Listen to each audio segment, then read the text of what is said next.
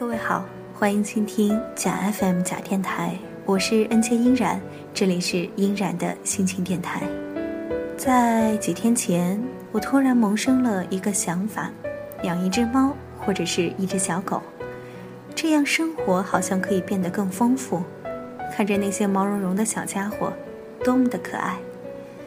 可是接着我会想，每天要喂它吃东西吧，要给它准备温暖舒适的小窝。还要带着它去散步，太麻烦了。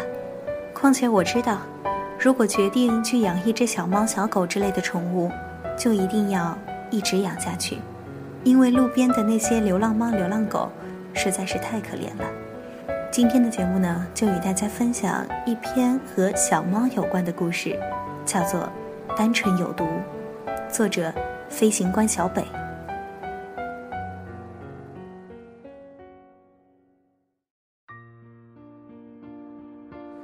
养过猫的人都知道，虽然都是猫，但猫的性格有很大的差异。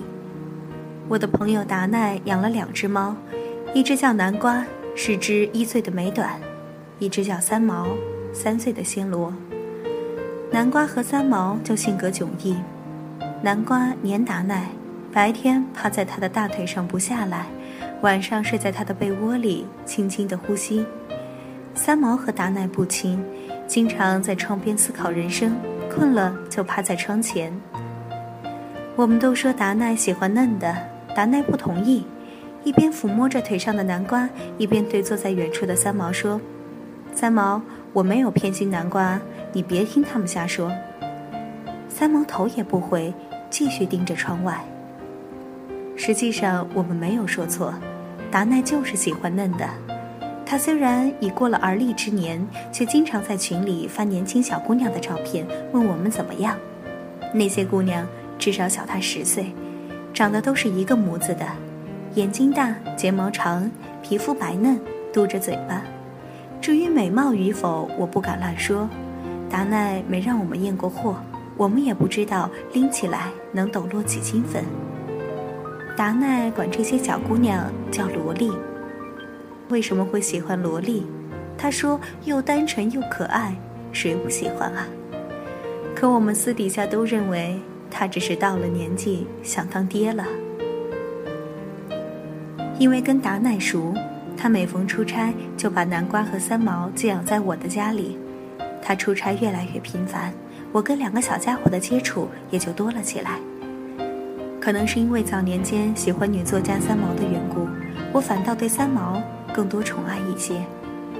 三毛在我家跟达奈家没有什么区别，有时候看着他独自望向窗外的背影，我甚至忍不住的发问：“你是在想荷西吗？”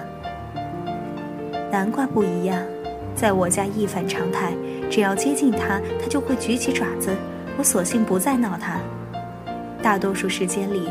南瓜喜欢在各个房间里来回穿梭，似乎在找什么东西，兴许是在找达奈吧，也算念主。达奈最长的一次出差持续了一个月，回来看南瓜和三毛的时候，副驾上多了一个姑娘，外貌完全符合他所谓的萝莉。从后排座位被压扁的程度就能看出，此两人关系严重不正当。达奈却一脸认真地告诉我们。就是她了。姑娘名叫婉婉，在北京上大学，刚上大二，放假回南京，被达奈给碰到了。达奈说什么叫缘分？这就叫缘分。我们都纳闷儿，达奈何德何能？问他这姑娘是不是用几十万里的积分换来的？我们都认为和天青姐在一起的达奈才是达奈，忠厚老实，但那已经是半年前的事了。半年前，达奈跟天津姐提出了分手，分手的原因很烂也很真，只有简简单单的四个字：没意思了。这四个字，概括了他对天青姐这六年的感情生活的全部想法。听说天青姐一滴眼泪都没有流，站在他面前愣了一个小时。听说达奈最后都跪了下去，哭着举起天青姐的胳膊，让她打自己。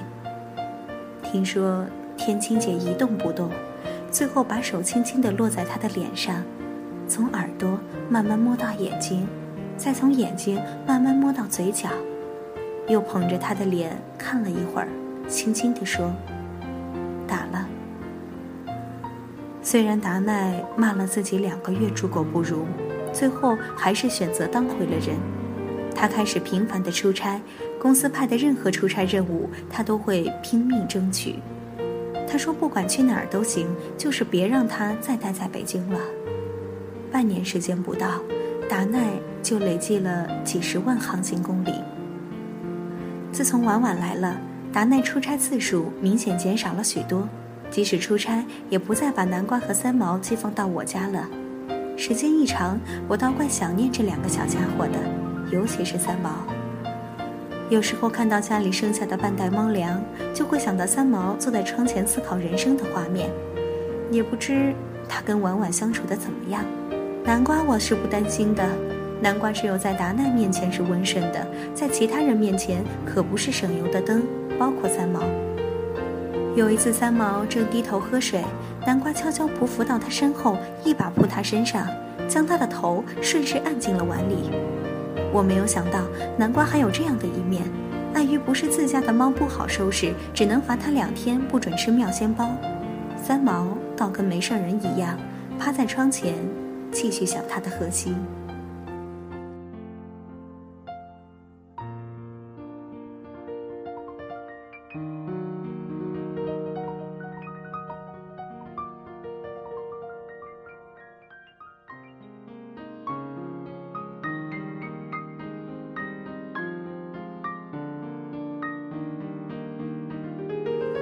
过了有一个月吧，有一天，达奈一大早就出现在我家门口，脸色铁青，手里提着两个猫笼，问我能不能帮他照顾南瓜和三毛一段时间。我问他怎么了，他不说话，只是蹲下来打开猫笼。南瓜哧溜一下跑到我的卧室去了，三毛却躲在笼子里不肯动弹。达奈小心翼翼地把它抱了起来，我这才看到三毛姿势有点怪。他先是往前走了两步，然后像喝醉酒一样，一个重心不稳，倒在了地上。我问他怎么回事儿，达奈拿起软垫放在窗边，然后把三毛抱在软垫上，一边捋着三毛的下巴，一边说：“婉婉弄的。昨天达奈出差回家，感觉婉婉情绪有些不对，问他原因也不说，还说是他多想了。达奈便没有再多问。”谁知半夜醒来，却听见婉婉躲在客厅里呜呜的哭。他连忙跑出去看，才发现并不是婉婉在哭，而是三毛在叫。婉婉把三毛用毛巾被捂了起来，用脚踩在上面扭。达奈大吼：“你干什么？”婉婉这才真哭了，坐在地上哭得梨花带雨，说都是因为达奈欺负她，她不敢欺负达奈，只能欺负达奈的猫。达奈没工夫听他说话，一边给自己的兽医朋友打电话，一边解开毛巾被，抱着三毛往车库冲。他刚把车开到小区门口，婉婉突然从旁边扑过来，伸开双臂拦在车前。他一边哭一边喊：“你撞死我吧，反正我连一只猫都比不上。”我顿时不想再听下去了，觉得恶心。我忍着火打断达奈，问他三毛有没有大碍。达奈说：“还好没有伤到内脏，只是前爪扭了。”他苦笑几声问：“你知道他为什么打三毛吗？”我气还没有消，一挥手说：“不想知道，你自家的事儿你自己管好，管不好就把三毛他们放我这儿，我养。”我越说越来气，又冲着他骂：“什么狗屁萝莉，还单纯？这能叫单纯吗？”达奈低头沉默了一会儿，又开始为婉婉辩解。说他只是因为太爱自己了。前几天他出差，婉婉在家觉得无聊，便翻了抽屉，翻出来一张照片，是达奈和天青姐拍的全家福。照片里，达奈一手抱着南瓜，一手搂着天青，天青的怀里抱着三毛。他看到他们一脸幸福，觉着难受，觉着自己是多余的。达奈说：“婉婉是情有可原的，况且他已经知错了。”昨天在车里不断的跟自己道歉，还转过头来跟后座的三毛道歉。我冷笑一声：“达奈，我知道你喜欢年纪小的，你觉着年纪小的单纯。我今天跟你说一句话：年轻人没有单纯的，年轻人都有毒。当然，你可以把这种毒叫做单纯。达奈连忙摆手否认，说我看问题太极端了。婉婉还小，不懂事儿。他昨晚道歉的样子特真，不像是装的。我说：“你要觉得他没装，你把三毛送到我这来干嘛？”达奈还想解释，我说：“你别说了，你既然跟天青姐都分手了，还留着她的照片做什么？”达奈一愣，不再说话了。三毛和达奈在我这一待就是好几个月，三毛的伤也痊愈了，期间达奈连看都没有看过一次。我倒是挺开心的，这样下去估计这两个小家伙就是我的了。不过天青姐倒来过好几回。给三毛和达奈带了一些猫罐头和妙仙包，她知道达奈和婉婉在一起。天青姐说，达奈是个好人，就是有时候想问题太简单了。我说是啊，其实他特爱你，也特别需要你，只不过自己没有意识到。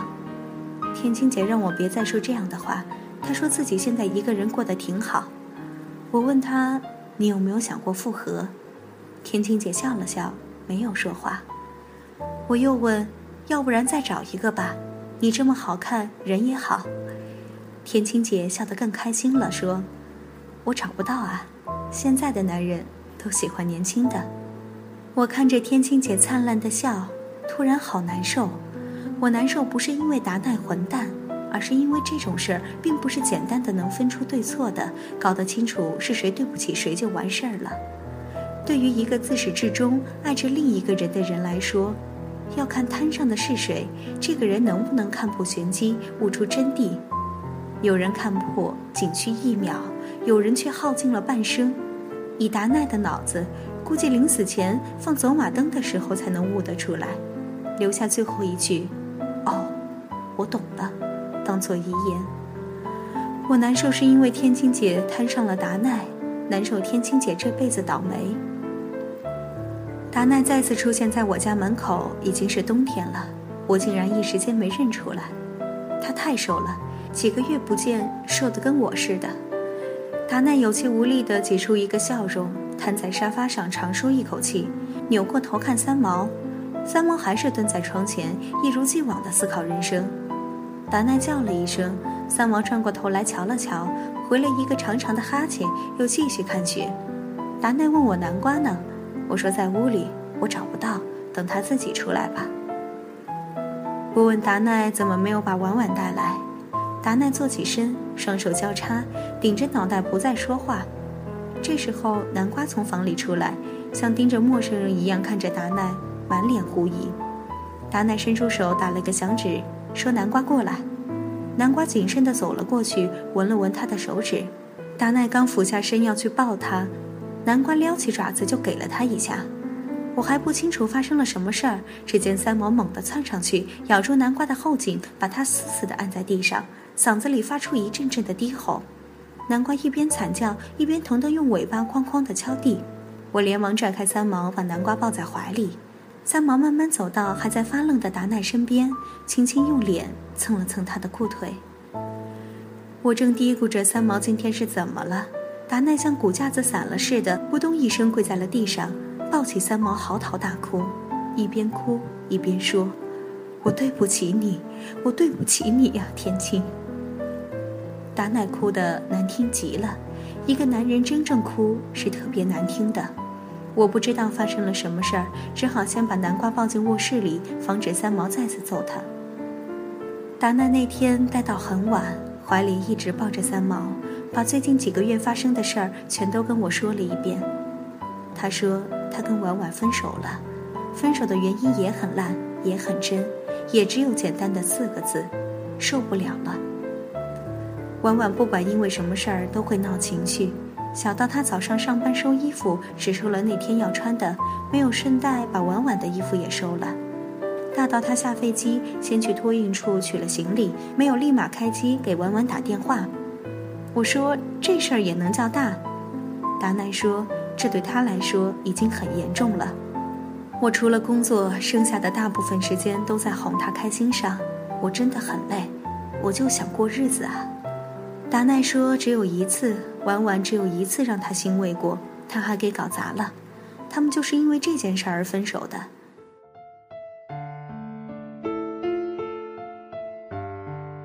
那天夜里，达奈从天津开着车回来，快到的时候已经凌晨两点了。婉婉还没有睡，给他打电话聊天。婉婉在电话里问他：“你猜我现在在做什么？”他听到锅碗瓢盆的声音，问他是不是在洗碗。婉婉说：“傻瓜啊，我想给你做顿宵夜，感动不感动？”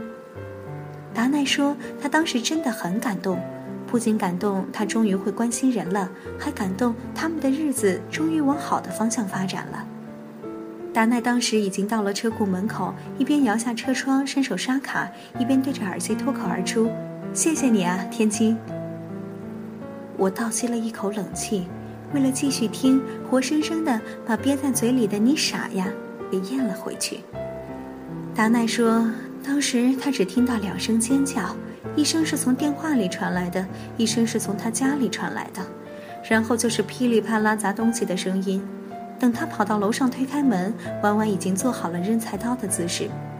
达奈说：“他知道婉婉这次是认真的，以前只不过是把菜刀夹在自己的脖子上吓唬他，现在是真的要砍他了。”还好达奈反应及时，把刚打开的门瞬间关上。只听门背后“咚”的一声巨响，接着是菜刀掉在地上的声音。我问：“后来呢？”达奈说。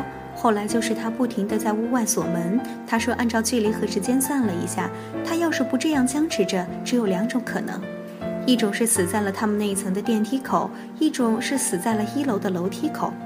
他们一开一锁，闹了十几分钟，只听见门那边传来“砰”的一声，婉婉的钥匙被拧断了。达奈苦笑说：“他这条命是楼下配锁的王师傅给的，亏好他给婉婉配的钥匙用的是劣质钢。”达奈那晚是在旅馆睡的，第二天早晨一开机就看见婉婉十几个未接电话和三条短信，看到短信他简直要跳了起来。他说他从来没有这么开心过，他都不知道婉婉跟他提出分手自己会这么开心。我问他短信上写着什么，他说三条短信主题都跟数字有关，第一条是十万，你看着办吧；第二条是五万，不能再少了；第三条是。两万，行不行？一句话。其实我倒挺不情愿达奈和婉婉分手的，一个原因是我不希望达奈把三毛和南瓜接走。自从这两个小家伙走了以后，我家里显得冷清多了。另一个原因是，我觉得达奈这个混蛋不该这么好运，应该被婉婉再折磨一段时间。婉婉这样的姑娘，心地应该不坏，心地坏的人都发蔫儿。婉婉就像达奈说的单纯，但单纯在我看来就是一种毒。高中的化学老师曾说过，人就像有毒的化合物，普遍来说构成越简单，毒性越强。所以我觉得心狠手辣、歇斯底里的人大多是单纯的，构成越简单，活性越大，因为没有后顾之忧而没有底线。那些胸有城府的，倒相对不毒。因为能够看明白，相互牵制，能推出正确因果，做事反而知道留有余地。人从小到大，从单纯变到世故，我不认为是一件坏事儿。不得所愿而自知，尝遍辛苦而自知，这是一个去毒的过程。达奈心地也不坏，他也不单纯，他那是蠢。听说达奈去求天青姐回家的时候，被天青姐打成了狗。听说天青姐边打边哭，哭到最后实在没有力气，被达奈紧紧地抱在怀里。听说在达奈怀里，天青姐哽咽着说了一句话，达奈听完后比他哭得还凶。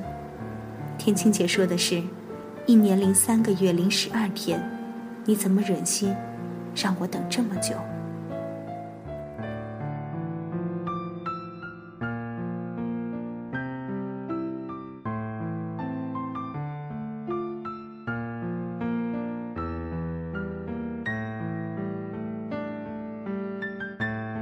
单纯有毒。文章里的化学老师说，人就像有毒的化合物，构成越简单，毒性就越强。是啊，单纯有时就是一种毒。而且是裹着糖衣的炮弹。因为单纯，因为年轻，所以好像不应该被怪罪。可是就是这样单纯而直接的伤害，才最刻骨铭心。其实这个故事让我想到了最近公映的一部电影，不知大家有没有看过，叫做《前任攻略》。天青姐好像就是里边的罗茜。罗茜在自己的订婚典礼还是结婚典礼上说，她一直不相信，不相信别人说的最后和你结婚的人。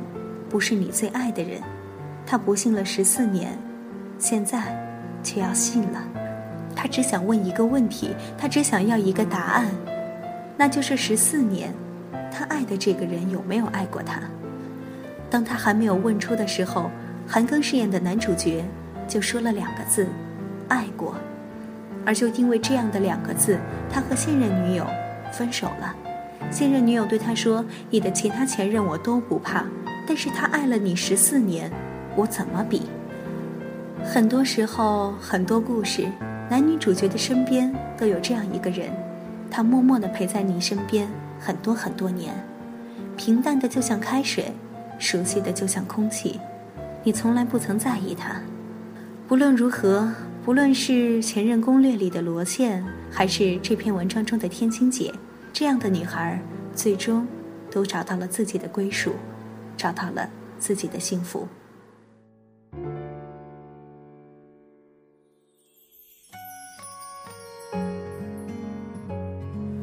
以上呢，就是今天假电台音染的心情电台所要送给大家分享的心情。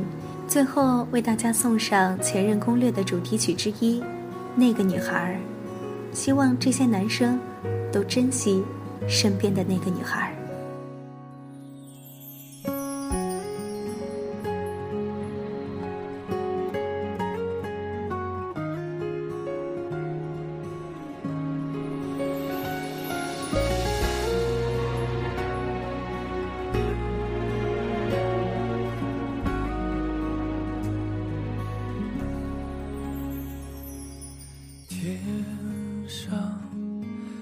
星星脚地上的人们，总是忙碌，总是错过最美丽的缘分。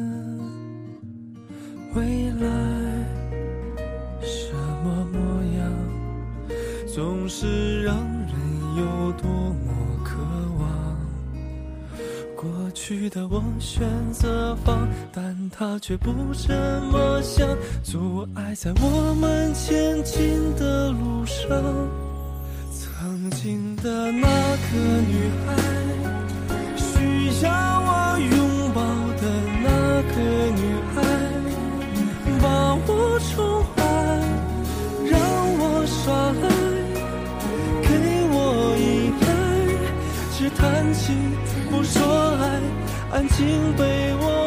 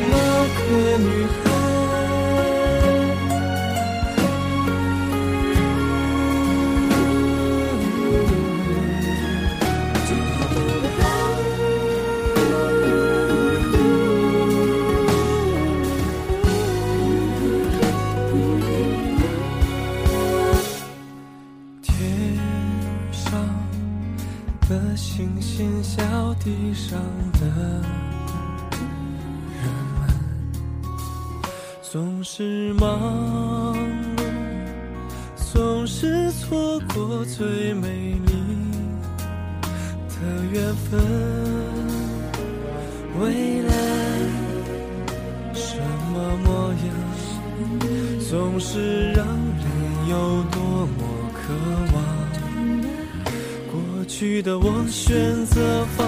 但他却不这么想，阻碍在我们前进的路上。现在的那个女孩，需要我拥抱的那个女孩。